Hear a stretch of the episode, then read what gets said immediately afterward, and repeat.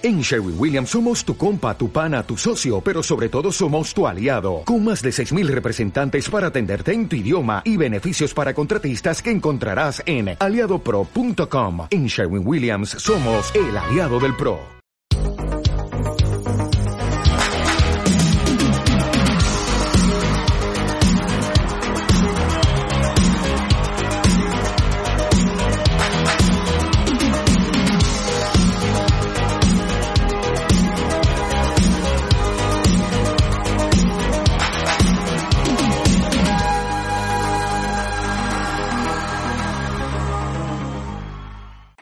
Amén.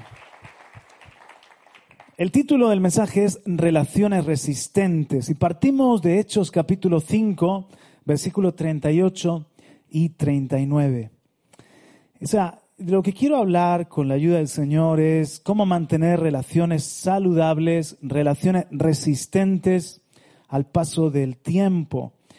Es el consejo de Gamaliel en Hechos 5, 38 y 39 donde dice, y ahora os digo, apartaos de estos hombres y dejadlos, porque si este consejo o esta obra es de los hombres, se desvanecerá. Mas si es de Dios, no la podréis destruir. No sea tal vez, no seáis tal vez hallados luchando contra Dios. Hechos 5, 38, 39. Y ahora os digo, apartaos de estos hombres y dejadlos, porque si este consejo, el cristianismo, esta obra, el camino de Jesús es de los hombres, se desvanecerá. Mas si es de Dios, como lo era, no la podréis destruir. No seáis tal vez hallados luchando contra Dios. Cuánta sabiduría en estas palabras del maestro judío de Gamaliel contra enfrentándose a, los perseguidores de, Jesús y del camino del cristianismo. Y efectivamente lo que es de Dios es probado, permanece en el tiempo. Lo que es de Dios, una de, de las marcas distintivas es que persevera, es que se mantiene. Y quiero hablaros acerca de relaciones resistentes que sobreviven, que resisten el paso del tiempo. Ayer mi esposa y yo cumplimos 27 años juntos Sí, Señor. ¿Y cómo hemos logrado mantener nuestra relación? Lo que es más importante, ¿cómo hemos llegado a mantener nuestra relación saludable? Porque pueden mantenerte con el paso del tiempo, pero que sea una relación desdichada, una relación en donde no hay calidad, donde no hay eh, edificación, no hay bendición. No ha sido fácil, indudablemente, son casi tres décadas, pero ser cristianos en nuestra propia relación de amistad y de matrimonio ha sido tan poderoso, ha sido tan efectivo. Vivir a Cristo en el día a día, en el seno del hogar, eso nos permite el perdonarnos, el valorar al otro, salir de nuestro ensimismamiento, ser agradecidos, entregarnos por amor y muchas otras cosas, principios de relación. Quiero meterme en estas arenas, quiero meterme en este lío en, esta mañana. ¿eh? Así que no sé si van a haber muchos amenes. Quiero meterme ahí, pero no solamente aplicándolo en el contexto de la relación de pareja, relaciones resistentes también como amigos, relaciones de amistad, como hermanos, como hermanos naturales y espirituales también, eh, como familia, hijos, padres, etcétera y hasta, ¿por qué no?, laborales. Toda relación, toda relación nos procesa, toda relación nos demanda y nos prueba, nos hace felices o nos hace infelices. Qué difícil es esto de las relaciones. ¿Por qué? Bueno, dice la, la psicóloga Valeria Sabater que los humanos somos muy complicados. Cada uno de nosotros disponemos de esos ovillos particulares, particulares alojados en la mente o en el corazón, donde se entremezclan miedos con inseguridades, frustraciones con ansiedades. Además dice Daniel Goleman, que ha escrito Inteligencia Emocional, que cuando atravesamos situaciones de estrés elevado, como ha sido toda esta pandemia, o estrés del día a día o situaciones de ansiedad, de prueba, y esto se mantiene, continúa en el tiempo, no es solo algo puntual, sino que se mantiene, dejamos de pensar con claridad, No somos capaces de ver las prioridades y tenemos una tendencia natural a ver las cosas mucho más complicadas de lo que en realidad son. ¿A alguien le ha pasado esto? Luego están las personalidades complicadas. Eso es arena de otro costal. Las personalidades complicadas. Son personas que tienen un problema para cada solución. Una contradicción para cada evidencia. Una tormenta para cada instante de calma. O sea, son las personas que vivir con ellos te, te prueba, tienes que pedirle al Señor mucha sabiduría, indudablemente te hacen mejor, porque desarrollan más la paciencia, la misericordia, la comprensión, la empatía, ¿verdad que sí? La, la, personalidad complicada me refiero entendida como aquella que muestra comportamientos erráticos, desiguales, narcisistas, manipuladores, el arte de hacer difícil lo sencillo. Entonces, con esas personas, ¿verdad? Ya hay que tener un, cuidado, a veces incluso una distancia prudencial. O sea, hay que saberse relacionar y, mantener un, cuidado con ese tipo de personalidades que hoy en día catalogan de tóxicas. Con eso no estamos refiriéndonos que las relaciones van a ser fáciles, tenemos que amarnos. Dile al que está a tu lado, te voy a amar, tranquilo.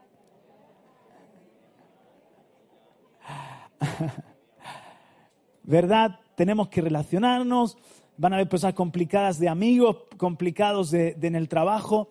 Incluso a veces en la iglesia pasa como en la familia, que tú no escoges, en la familia no escoges a tus padres o a tus hermanos, a tu abuela, a tu abuelo. En la iglesia igual, ¿no? Te convierte en un lugar y tú no escoges a las personas con las que de repente estás conviviendo y en una travesía de fe, en un camino de fe. No los has escogido, pero si Dios los ha puesto en tu caminar, excepto que estés en un, en un lugar donde es pura carne, donde, donde es, es, un lugar que no reina el espíritu, que reina los hombres, escapa por tu vida. Pero si estás en cualquier lugar donde hay seres humanos, van a haber personas complicadas que son, que son personas luego quizás donde hay un tesoro escondido, tienen sus traumas, sus historias, sus problemas, pero luego descubres un gran amigo, descubres una gran historia detrás, o como digo, te hacen madurar, te prueban, nos hacen mejores. Alguien diga amén. Pero dejando esas excepciones, nosotros mismos podemos en un momento dado vivir con una nube oscura en la cabeza. O sea, esos instantes donde la vida se nos complica, parece un puzzle irresoluble, un Tetris que no, no podemos acabar. Para esos momentos el dicho es, amigo, amigos son un tesoro. Qué importante esos amigos, como la amistad de David con Jonatán. David está así, en un momento muy complicado, perseguido, su fe por los suelos, pero llega Jonatán con una palabra, mirad qué, qué texto este, 1 Samuel 23, ¿por qué no lo busca? 1 Samuel 23, 15 al 17. Me encanta porque es todo un paradigma de lo que debe ser amistad, de lo que debe ser el, apoyarnos unos a otros, en esos momentos de turbación donde parece que hay una nube aquí en la cabeza, un ovillo enredado en la cabeza, tener a alguien a nuestro lado que puede ser el cónyuge, que pueden ser amigos, que puede ser un hermano, puede ser un padre, una madre, un, consejero que, que, nos trae ese ánimo de parte del Señor. 1 Samuel 23, 15 al 17 dice, y se dio cuenta David que Saúl había salido para quitarle la vida. Literalmente dice, lo vio, se vio muerto, se vio como alcanzado por Saúl. En este momento David tiene una crisis de fe. Y David se encontraba en el desierto, decir, o sea, está, lo acaban de traicionar, está en un desierto también, en Ores. Y Jonatán, hijo de Saúl, se levantó y fue a donde estaba David en Ores. Es interesante que Saúl no encontraba a David y Jonatán, nada más salir a buscar a su amigo, lo encontró. ¿Por qué? Porque interviene Dios para conectarnos con la gente que es importante, conectarnos con la gente que es parte del propósito, conectarnos con la gente que nos va a ayudar a seguir hacia adelante. Y David dice, estaba en el desierto de Cif en Ores, Jonatán, hijo de Saúl, se levantó y fue donde estaba David en Ores. Dice, y le fortaleció en Dios. Fortaleció literalmente su ánimo, sus manos, le fortaleció en Dios y le dijo, no temas, porque la mano de Saúl mi padre no te encontrará, y tú reinarás sobre Israel, y yo seré segundo después de ti. Saúl mi padre también sabe esto. Qué bonito esa gente que cree en ti, esa gente que sabe estar en el día malo, esa gente que te recuerda, Dios es grande. Esa gente que te recuerda, Él tiene un plan para ti. Eso fue lo que hizo Jonatán con David. Tranquilo, mi padre no te alcanzará. Dios está contigo. Y tú reinarás, lo que te ha prometido el Señor te lo va a cumplir, porque yo sé que tú tienes un buen corazón para Él y yo voy a estar a tu lado también cuando llegues a ser rey. Entonces necesitamos ese tipo de relaciones, relaciones donde, que son un tesoro, donde hay gente que nos da el ánimo, eh, que nos da una palabra de fe, que cree en nosotros, que cree, a pesar de que somos imperfectos, en lo que Dios es capaz de hacer en nuestra vida. ¿Cuántas gracias a Dios por esos amigos? No es que sean muchos, pero son machos.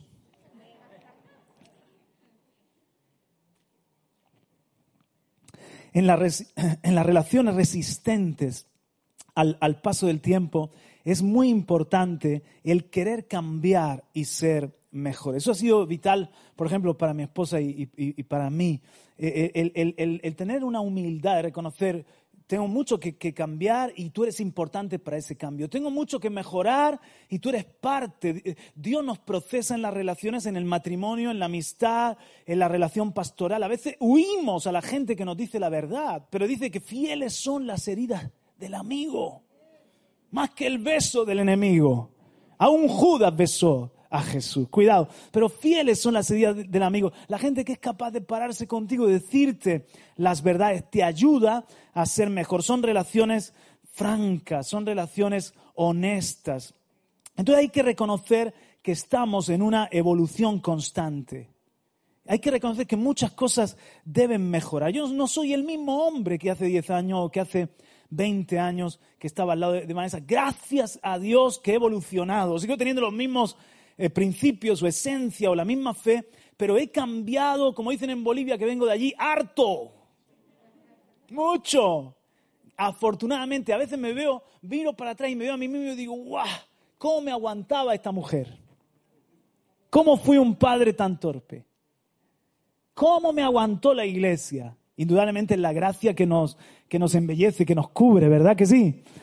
Entonces vamos evolucionando. Dice Howard Gardner es el padre de, las teorías de que tenemos diferentes inteligencias, las inteligencias múltiples. Entonces, él dice que dentro de esas inteligencias hay una inteligencia intrapersonal para conocerte a ti mismo, es muy importante.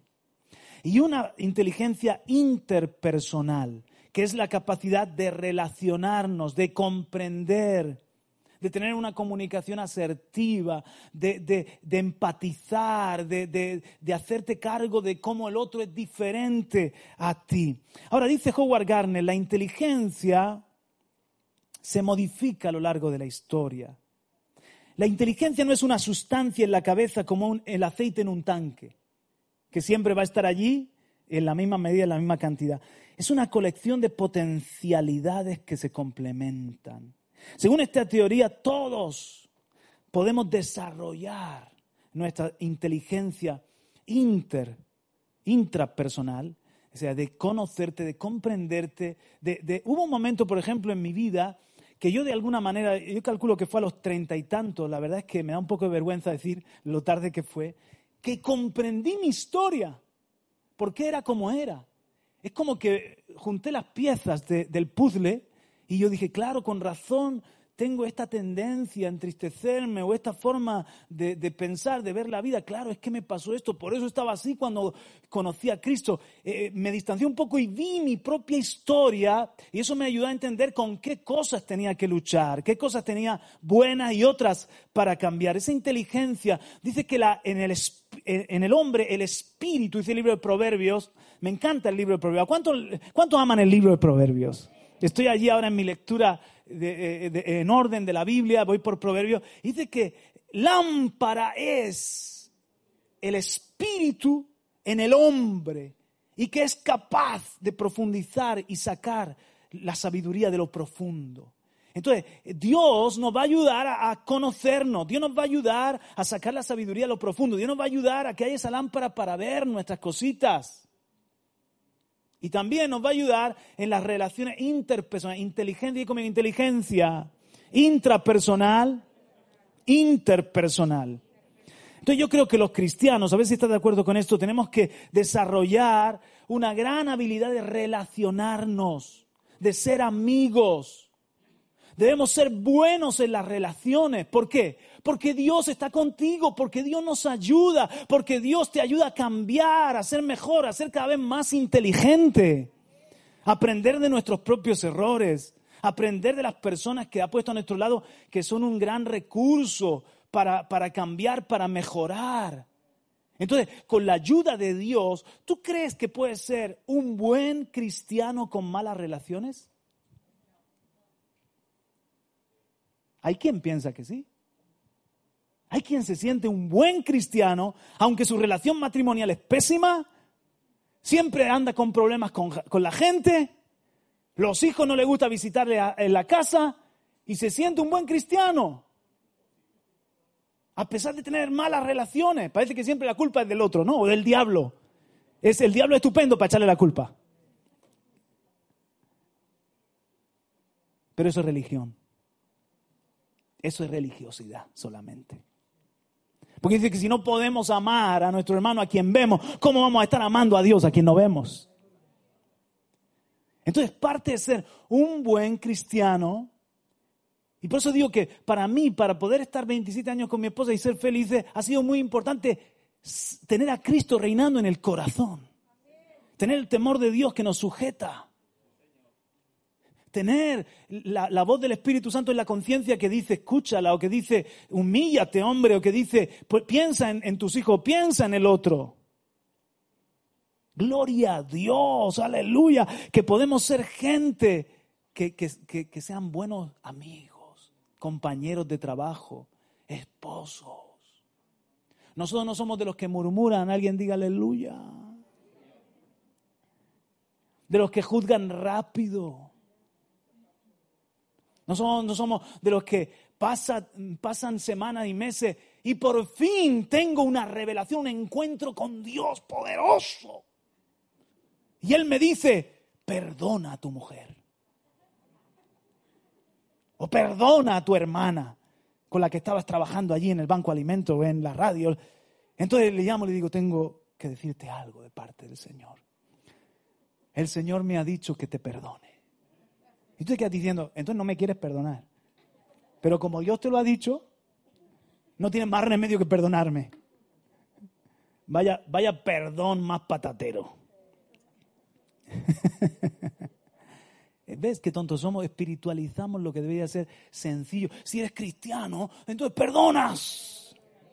Amén. Y el amor cubre multitud de faltas. Alguien diga aleluya.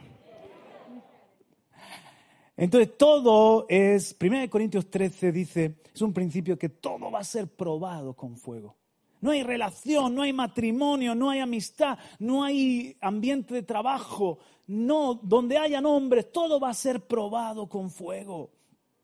Es 1 Corintios 13, eh, verso 12, dice, ahora bien, si sobre este fundamento algún edificio con oro, plata, piedras preciosas, madero, o madera, heno, paja, la obra de cada uno será evidente. Entonces hay relaciones que pueden ser de oro, pero otras pueden ser de paja. Y uno tiene que entender la diferencia. Relaciones que son pasajeras, amistades que no convienen futuros posibles candidatos, amigos, novios, medio novios. Pero después de conocerlos un poquito, aproximarte a su realidad, dices, no, Dios mío, pase de mí esta copa. No es que diga es plata, no es ni oro ni plata, es heno. Cuidado. Pero dice aquí, la obra de cada uno será evidente porque el día la, la hará conocer, pues con fuego se revelará el fuego mismo probará la calidad. Entonces es necesario que pasemos por prueba, porque revela la calidad de la relación. Estoy extrayendo el principio, ¿verdad? Porque Pablo está hablando de cómo se edifica la iglesia.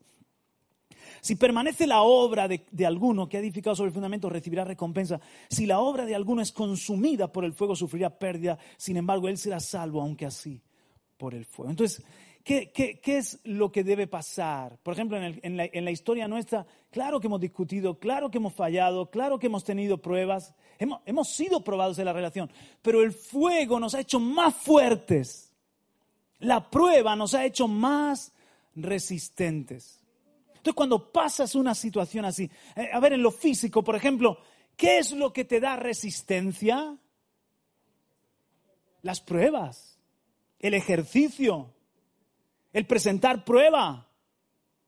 Eso te da resistencia. También la enfermedad te genera fortaleza, defensas. Cuando la superas, ha puesto a prueba tu propio organismo. Te da la prueba te da más resistencia. Entonces, cuando estés ahí en medio de, un conflicto con tus amigos, un conflicto con tus hermanos, con tu cónyuge, etcétera, tú di, vamos a salir de esto probados, con más resistencia. que, que el fuego purifique y deje todo lo que es carne, todo lo que es malo todo lo que estorba en nuestra relación y que salga probado el amor y que salga probada la fe. Amén. Apláudele si quieres. Claro que sí. Pero siendo muy prácticos, ¿cómo hemos llegado nosotros a mantener una relación, como digo, saludable? Estar juntos por la gracia de Dios, pero también estar juntos y, en una relación saludable. Te voy a decir cinco cosas solamente. Lo primero, que es una relación de propósito y de pacto. ¿Por qué no la anotas? Aunque sea en el teléfono, pero no mires el WhatsApp. Ni las criptomonedas. ¿Vale? Ni nada de eso. Lo primero que es una relación de propósito y de pacto. Ahora si te paras a pensar, todas las relaciones importantes de nuestra vida o son de propósito o son de pacto o ambas cosas. Todas las relaciones importantes en tu vida o son parte de un propósito o son relaciones de pacto como las que puedes tener familiares o las que puedes tener en el, en el, seno, nuestras relaciones son de pacto, por ejemplo, en el seno del cuerpo de Cristo, o son de propósito, que forman parte del plan y del destino que Dios tiene para ti. Entonces hay que tener cuidado con las relaciones que solo ocupan un espacio y no edifican. A lo mejor entretienen, a lo mejor tienes una preferencia, a lo mejor hay algo eh, que te mantienes un compromiso, te sientes atado, un deber hacia esa persona por favores que te ha hecho, a lo mejor es simplemente eh, curiosidad, pero ocupan un tiempo, un espacio en tu mente, en tu corazón, pero no son, no edifican. Cuando te pones a escarbar un poquito, no hay propósito, no hay pacto. Ahora, ¿qué quiere decir eso? ¿Que no coges el teléfono? ¿Qué quiere decir eso? Que no seas amable, que no le dediques un tiempo, que no le ayudes si no tienes que ayudarle, que no sean una prioridad para ti. Sea amable, cualquier persona puede cambiar y debemos sabernos relacionar en, los diferentes grados de, cercanía o de confianza. Pero hay que entender, cuando hay, eh, eh, yo, yo me siento con personas que yo digo, Señor, han pasado X años y siguen en el mismo kilómetro, en el mismo punto. Intenta escarbar a ver si hay profundidad. No hay profundidad en Dios. Intenta ver si hay un, podemos caminar juntos hacia algún destino y no hay. Solamente tienes hacia ella amor, respeto, pero no encuentras estos elementos sobre los que edificar. En el caso del matrimonio hay un pacto, ella es la mujer de mi pacto, pero también hay un propósito. Mira lo que dice en Efesios, me encanta Efesios capítulo 1, versículo 11, porque revela un poquito del carácter de Dios. Efesios 1, 11 dice, también hemos... Uy, ¿qué versión es esta? Vale, también hemos obtenido herencia, habiendo sido predestinados según el propósito de aquel que obra todas las cosas conforme al consejo de su voluntad sin entrar en enredos teológicos, aquí vemos algo, que para, para cada uno de nosotros Dios tenía un destino de antemano. Y que no, no deja Dios nuestra vida al azar, sino que está empeñado de cumplir ese propósito. De manera que todas las cosas las quiere hacer conforme a ese propósito, al consejo de su voluntad. Como tú vales mucho, di conmigo, valgo la sangre de Cristo Jesús. Como tú vales mucho, Y Dios tiene un plan, un destino para ti. Yo no creo que hay creyentes A, creyentes B. Yo no creo que hay eh, propósitos estrella y, propósitos que rellenan la película, ¿sabes? De actores secundarios. Creo que para Dios todos somos parte de un engranaje, de un reino y todos somos valiosos en Dios. Y podemos, podemos hacer algo en la tierra trascendente. Podemos hacer algo en la tierra que impacta a otros, que salva vida, que permanece para la eternidad. Entonces el Señor se va a encargar de traer gente a tu vida conforme al designio de su voluntad, que suman en ese, en ese propósito. Así Dios quiere darte tu pareja, por ejemplo, alguien que va a ser tu compañero o compañera del propósito. Así Dios quiere traer amistades que te hacen mejorar, te hacen crecer, ¿verdad? Te llevan más cerca del destino. Hay, hay que saber, por lo tanto, honrar el pacto es, impresionante cuando Jesús levanta la copa con los discípulos y dice, esta copa es que es mi sangre derramada. Esta copa es el nuevo pacto en mi sangre, derramada para el perdón de los pecados de muchos. ¿Qué tiene que ver esto con, este mensaje, Juan Carlos? Detrás de todo pacto hay un precio que se paga. Detrás de, todo pacto hay un sacrificio. Detrás de, de todo pacto hay un valor. Jesús tiene un pacto contigo que vale su sangre derramada en la cruz. No puedes tratar la relación con Él de cualquier forma. Es un pacto muy importante, donde ha habido un gran sacrificio de su parte y merece que tú lo ames con entrega y con dedicación también a Él. Pero cualquier relación de pacto, igual, tenemos que valorar como si fuese sangre.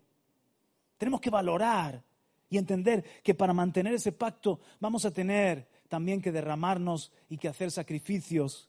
Y es muy importante honrar el pacto. ¿Cuántos quieren relaciones resistentes?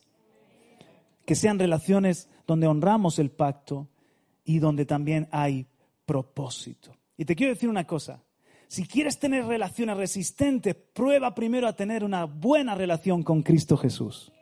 ¿Me ha escuchado alguien? La relación que tú tienes con Cristo eleva el resto de tus relaciones al nivel del propósito y del pacto. Si tú eres un buen amigo de Jesús, no vas a ser amigo del pecado. Si tú eres un buen amigo de Jesús, no vas a ser amigo de las tinieblas. Si tú eres un buen amigo de Jesús, no vas a, a gastar tu vida en bajezas. Si tú eres un buen amigo de Jesús, aprenderás a ser un buen amigo de gente de pacto y de propósito. Aleluya. Amén. Es verdad. Lo segundo es que una relación resistente es una relación con Jesús en medio. Ahora ya no estoy hablando de tener una relación cada uno con Jesús, sino que es una relación con Jesús en medio. Cuando Jesús está en medio, como enseñamos en la boda de cordón de tres hilos. Cuando Jesús está en medio, Él atalaya esa relación y nos va a ayudar.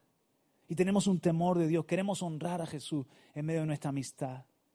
Mira el que está a tu lado y di Jesús está en medio de nosotros, de nuestra amistad, de nuestra hermandad. ¿Sabes? Cuando nos llevamos mal, le, le duele a su corazón. Porque somos hijos de Él y porque somos, somos su cuerpo. Mira lo que Jesús dijo en Juan 17, 20, lo podemos proyectar también Juan 17, 20, mas no ruego solo por estos, sino también por los que han de creer en mí por la palabra de Dios. Oró por todos nosotros. 21, para que todos sean uno, como tú, oh Padre, estás en mí, yo en ti, que también ellos estén en nosotros, para que el mundo crea que tú me enviaste. 22, la gloria que me diste les he dado para que sean uno, así como nosotros somos uno. Y el 23, yo en ellos, tú en mí, para que sean perfeccionados en unidad, para que el mundo sepa que tú me enviaste y que los amaste tal como me has amado a mí. Cuán profundo. Entonces, si yo estoy en Él y Él está en mí, voy a poder ser perfeccionado en la unidad. ¿Te das cuenta? Jesús está diciendo, tú en mí, en mí, ellos en nosotros. Que mi matrimonio esté allí metido en la Santísima Trinidad del Padre, del Hijo y del Espíritu Santo, que tiene una relación eterna, que ha resistido al tiempo. Pues que nuestro matrimonio esté injertado allí. Entonces, algo pasa cuando, cuando yo estoy en Él, Él está en mí. Y cuando Él está en nosotros, cuando Él está en medio de nosotros, entonces fluye el amor, fluye la vida. Ya no puedes decir, yo no puedo contigo, sino que dices, con Cristo puedo amarte. Yo no puedo cambiar. Mentira del diablo. Esos son, son los, ¿verdad? Los laberintos que se forman en nuestra cabeza que parece que no hay escapatoria. Pero el Señor dice, ¿cómo que no puedes cambiar? Claro que puedes cambiar. Conmigo. Ahí, en, medio vuestro cada día. Las cosas son diferentes. Lo tercero es que es una relación de servicio mutuo. Es maravilloso, da gusto vivir entre siervos. ¿Me comprende lo que te quiero decir? Yo no quiero vivir entre señoritos y señoritas. Me encanta vivir con gente que no se le caen los anillos. Qué bonito es vivir con siervos. Las relaciones resistentes son relaciones de servicio mutuo. ¿Verdad? Cuando en casa, por ejemplo, los hermanos, esto es, esto, mira, esto es, esto es celestial. El día que yo vea esto en mi casa, ese día estoy hablando lenguas todo el día. Los hermanos sirviéndose unos a otros. No, hermano, déjame a mí. Yo recojo la mesa. No, no, déjame hoy a mí. Tú lo hiciste ayer. Bueno, gracias de verdad. ¿Verdad? Y los padres así. Con la boca abierta, llorando, con una lágrima cayendo así. Me encanta vivir entre siervos. Cuando en el matrimonio se instala el servirnos el uno al otro, trabajamos juntos en cualquier cosa. Somos equipo, nos servimos y juntos hacemos todo. Cuando servimos, cuando hay una relación de servicio, ¿verdad? Entre hermanos, en el trabajo. Dice, mira, Galatas 5, 13 al 15, porque vosotros, hermanos, a libertad fuisteis llamados Solamente que no uséis la libertad como ocasión para la carne, sino servíos por amor los unos a los otros. Servíos por amor. Te amo, te sirvo. A los papás, papá, déjame que te ayude. Déjame que te sirva a los padres, a los hijos. Te sirvo, hijo. Te sirvo nos servimos, nos preferimos en honra. Lo cuarto es una relación de honra. ¿Qué es una relación de honra? Por eso Vanessa y yo estamos juntos 27 años de nuevo y hemos, hemos podido llegar aquí con una relación de amor y de, y de saludable de calidad. Porque nos hemos aprendido a, respetar, a darnos el espacio a cuidar la dignidad del otro. Una, una relación de honra. A veces eh, es, fácil tratar con respeto a quien no tiene rozado, pero dicen, dicen que la confianza da asco. ¿Eh? Y somos muy simpáticos. Pero, ah, ¿no te ha pasado con alguien que lo conoces como un amigo así, estás empezando y, y os lleváis de maravilla, pero en la medida en la que crece la confianza empieza a no tener ganas de quedar con él? o con ella? Porque ya llega la confianza, nos quitamos las máscaras, nos quitamos los disfraces y somos nosotros mismos. Y te puede llevar una sorpresa. Por eso creo que los cristianos tenemos que ser una sorpresa grata, una sorpresa positiva para los demás. Y que la gente diga, da gusto estar con esta persona, da gusto convivir con este esposo, da gusto convivir con este padre. ¿Verdad? Entonces la confianza hace que ya nos tratemos, nos digamos cosas, nos iramos. de herirnos me refiero.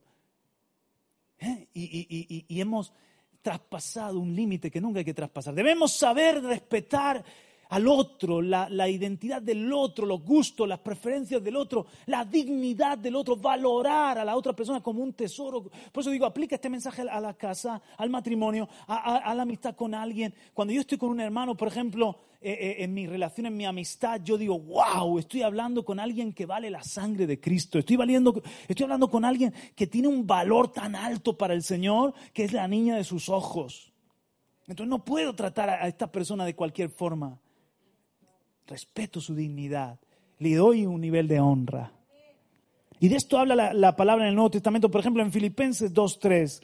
Dice Filipenses 2.3, toma nota del versículo, nada hagáis por egoísmo o por vana gloria, sino que con actitud humilde cada uno de vosotros considere al otro como más importante que a sí mismo.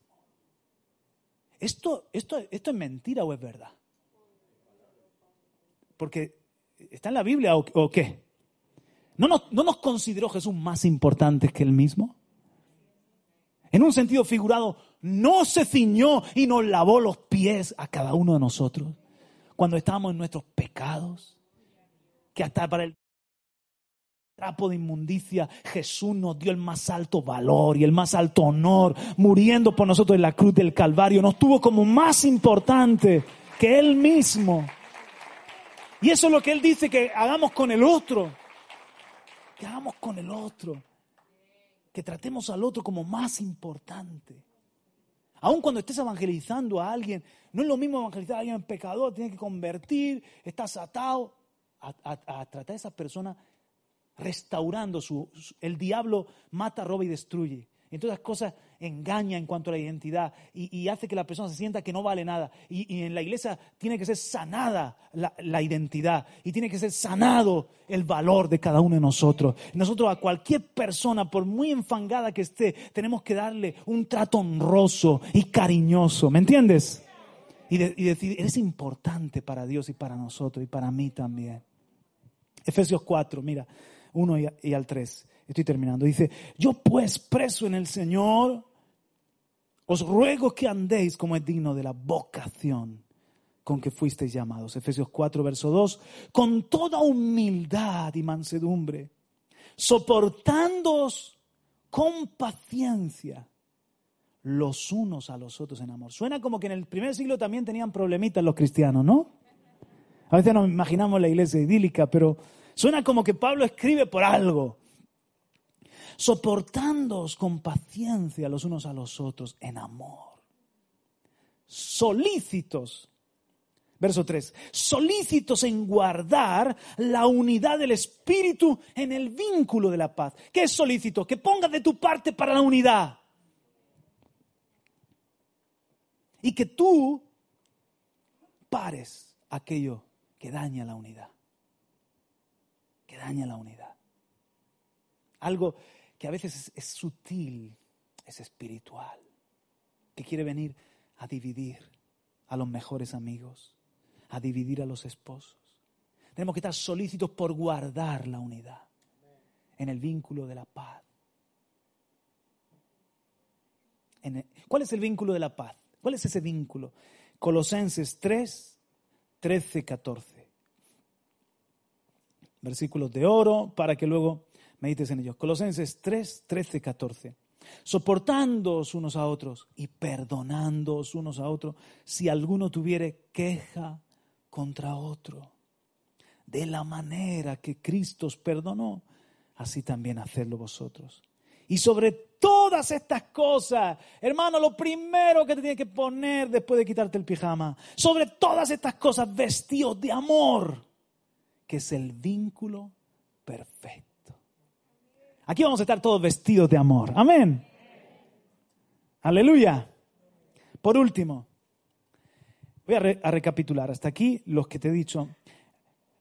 Una relación resistente es una relación de propósito y de pacto. Dos, es una relación con Jesús en medio. Tres, es una relación de servicio mutuo. Cuatro, es una relación de honra, es decir, respetamos la dignidad y el espacio del otro. Nos tratamos con ese vínculo de amor y teniendo al otro más importante. Y por último, es una relación en la que disfrutamos y nos edificamos.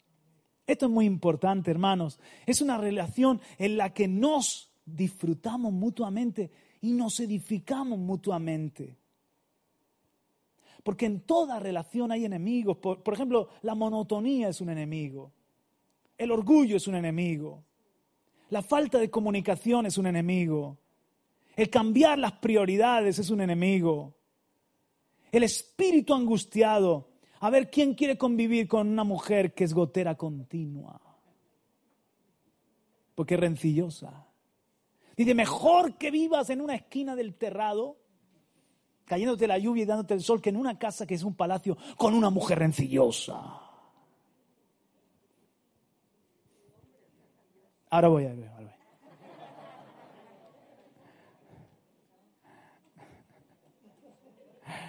Dicen que, dicen que las mujeres son como Google, que no has terminado de, hablar y ya te están dando sugerencias. No, no has terminado la frase y ya te la están completando. No quería decir eso, mujer, espera, espera, déjame que termine la idea. ¿Por qué? Y aquí va un tanto para las mujeres. Porque su mente va más rápido.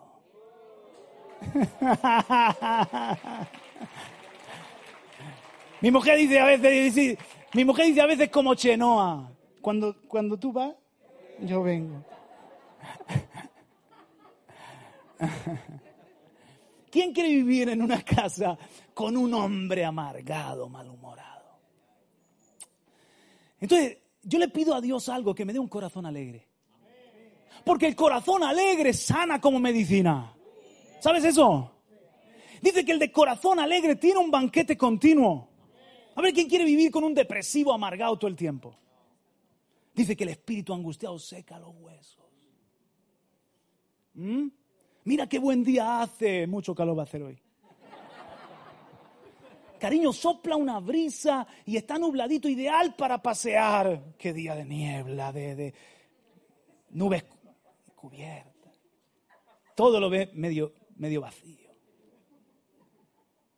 En cambio, el que, el que tiene un corazón alegre tiene un banquete continuo. Mi amor, este pinchazo es maravilloso, vamos a poder hablar tranquilos por fin. En tanto que llega la grúa.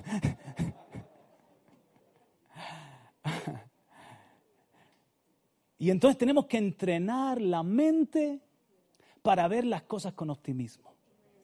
Esto es una buena práctica y el Espíritu Santo te ayuda porque su nombre es el Paracletos, es decir, uno que está contigo para darte ánimo, para enseñarte a vivir, para darte consuelo, para darte fuerzas. El Espíritu Santo te entrena para ver las cosas con fe, con optimismo. ¿Sí o no? Claro que sí. Amén. Entonces, un enemigo de esto, mira, en, en, toda relación hay cosas que drenan y cosas que llenan. Tenemos que aprender a disfrutarnos. ¿Qué cosas nos llenan? ¿Qué cosas podemos hacer juntos? Ah, y hay otras cosas que nos drenan, que nos vacían. Y tenemos que entender cómo edificarnos. Y aquí voy a, cosas, terminando ya, a cosas prácticas. Es, es necesario invertir tiempo en las relaciones. Invertir tiempo en las relaciones con los hijos. Invertir tiempo en las relaciones de pareja. ¿Cómo vamos a tener una buena comunicación sin tiempo para ello? ¿Con ansiedad? ¿Con prisa? ¿Puedes, tocar los temas a la carrera en el pasillo? ¿Verdad que hay que sentarse? Necesitamos tiempo para hablar como amigos, para conocernos, para aclarar, para tomarnos ese café que tenemos pendiente, Timoteo. ¿Verdad que sí? Timoteo me ha dicho que me va a llevar a probar la sobrasada de Corbera. ¿O no? ¿De dónde era? Las morcillas de Corbera, eso es. No te metas no te en, ese tema de la morcilla, vaya a ser que...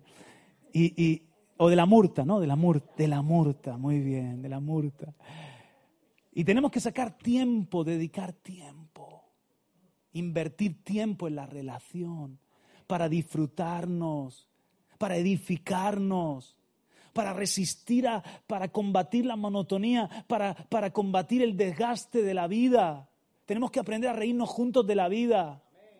Tenemos que aprender a, construir nuestro mundo de, amistad que se convierte en un refrigerio para luego enfrentar las batallas. ¿Verdad que hay, amigos que, tú dices, ¿cómo necesitaba tomarme una Coca-Cola con vosotros? Esto me oxigena, me edifica, me hace bien. Pero otra cosa, otro enemigo son los agentes externos, las terceras partes. Mira lo que dice Proverbios 6, 16 al 19. Proverbios 6, 16 al 19. Seis cosas aborrece Jehová. Y aún siete abomina su alma.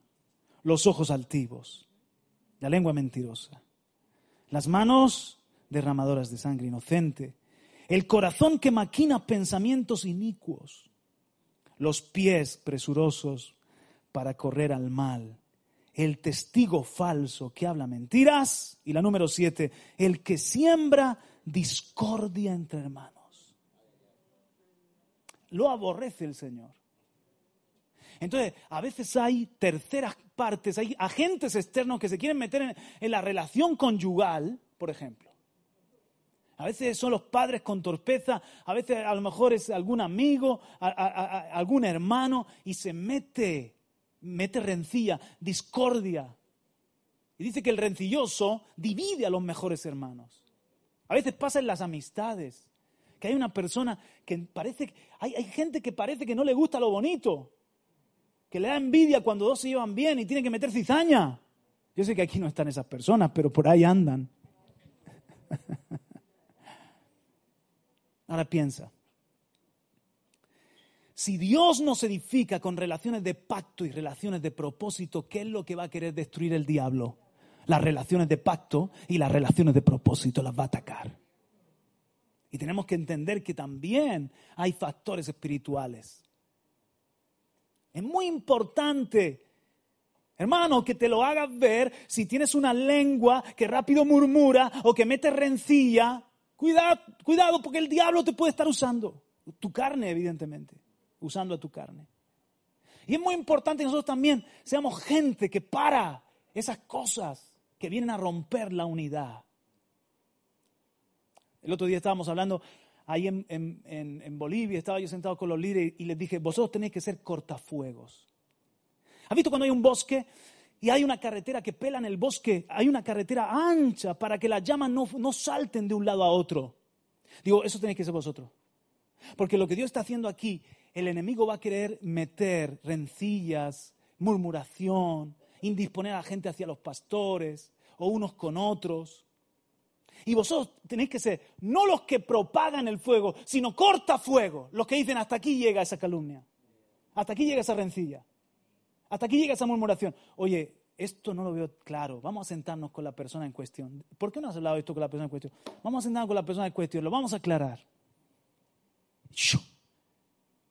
Y el murmurador siente que ya no hay lugar. Además de que aprende, si viene con esas malas mañas del mundo, aprende. Y si, y si lo tiene ahí agazapado, aunque sea un cristiano de años, el murmurador no va a permanecer.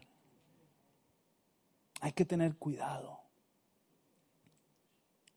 con eso, parar el fuego y decir, párate un momento.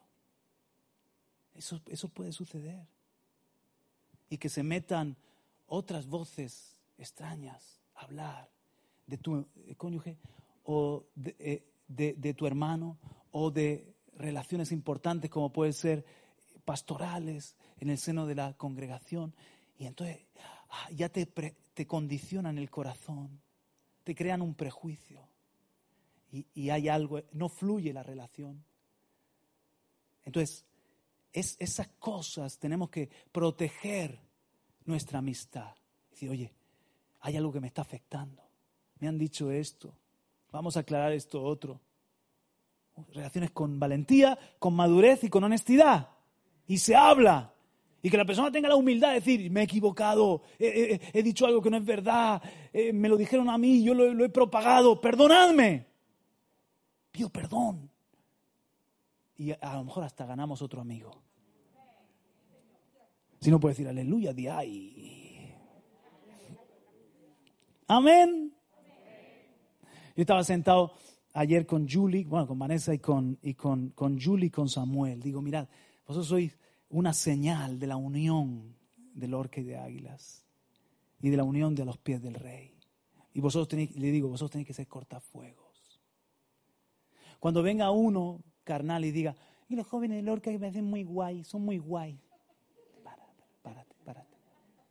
Son guay de verdad, igual que nosotros. ¿Qué estás haciendo? Así. ¡Pum! Práctico. Amén. No es que, ¿te has dado cuenta que han comprado sillas nuevas en Murcia? Y a nosotros nos han dado las que sobran. Ojo. Y tú no había pensado en eso. Así que nosotros nos tenemos que buscar la habichuela aquí. Si queremos algo en esta iglesia nos tenemos que buscar la habichuela. Porque ya se sabe dónde va, lo, lo importante es dónde va. ¿Qué es eso, rencilla? Está dividiendo. Párate un momento, hermano. ¿Has llegado a pensar que en Murcia tenían sillones que no se apilaban y que necesitaban sillas para poderlas apilar? ¿Has llegado a pensar que, que, estos sillones que nos han traído son buenos, son cómodos. ¿Has llegado a pensar que en el ministerio lo que, lo que hace falta se compra? Que hay un montón de arreglos que se podían hacer en Murcia y que no se hacen porque se ofrenda para otros lugares y lo paras. Y preservas la unidad. Di conmigo, solícitos en preservar el vínculo del Espíritu. La unidad en el vínculo del amor. Entonces tú tienes que darte cuenta cuando viene esa rencilla. Porque dice, el que siembra discordia. ¿Qué es lo contrario de discordia? Concordia. ¿Verdad que sí? Discordia entre hermanos. Y hay gente que mete ruido, pero hay otra gente que mete concordia. Yo quiero ser de los reconciliadores. Yo quiero ser de los que animan, de los que unen. Yo quiero ser de los que me, alegro. Oye, ¿tú no te das cuenta que hay grupos? Hay grupos, ¿no? ¿Y qué quieres? ¿Que vayan 300 jóvenes en manada juntos? Estoy exagerando, ¿vale? 100 jóvenes juntos, 150 juntos. Lo importante es estar unidos pero es normal que, que comparta. Yo el otro día estaba en Cantabria con mi familia y vi a los caballos y a las vacas y no iban, porque es imposible, no iban todo el rebaño junto. Pero veía un grupito de caballos por aquí, otro grupito de vacas por aquí, pero tenían un solo pastor, eran un solo rebaño, apacentaban en un mismo terreno, pero algo práctico y natural a la hora de pasar la noche iban juntos al mismo aprisco. ¿Alguien me está entendiendo? Entonces es normal, no hay ningún problema. Y unas veces puedes compartir con uno y luego con... Hay que ser sanos en las relaciones. A veces tenemos mucha inseguridad y queremos que todo el mundo esté pendiente de nosotros. Dicen que ahora hay un nuevo fenómeno que se llama Goshin. Goshin, de Gosh. Que te sientes invisible, fantasma. ¿Me entiendes? Que escribe un WhatsApp y si no te contesta rápido te sientes un fantasma. No existo, no me hacen caso, no me dan like, no me, no me hacen caso, no me atienden. Tranquilo, Cristo te ama, el Espíritu Santo está pendiente de ti, eres importante para Dios, gózate. por otra parte, por otra parte no eres la estrella de la película, relájate. Que Dios te dará la gente que va a ser tu amiga, y, si, hay, y si tú ves que tu amigo también es amigo de otro y que hay buenas relaciones, gózate, di gloria a Dios. Y va a ser fácil relacionarse contigo. Porque en vez de alguien complicado, el Señor te está ayudando a ser sencillo. Amén.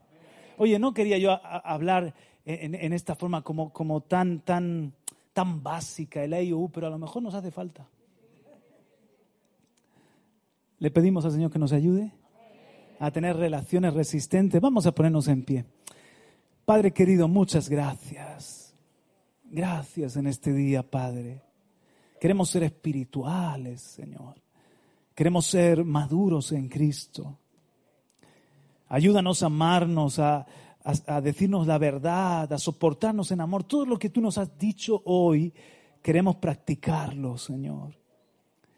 Y que a la postre no seamos gente solitaria que va cambiando de amigos, que no persevera en sus relaciones, que, que ni siquiera disfrutamos de nuestros matrimonios, de nuestros hogares. No, Señor. Queremos ser personas estables, con relaciones de pacto y de propósito, Señor.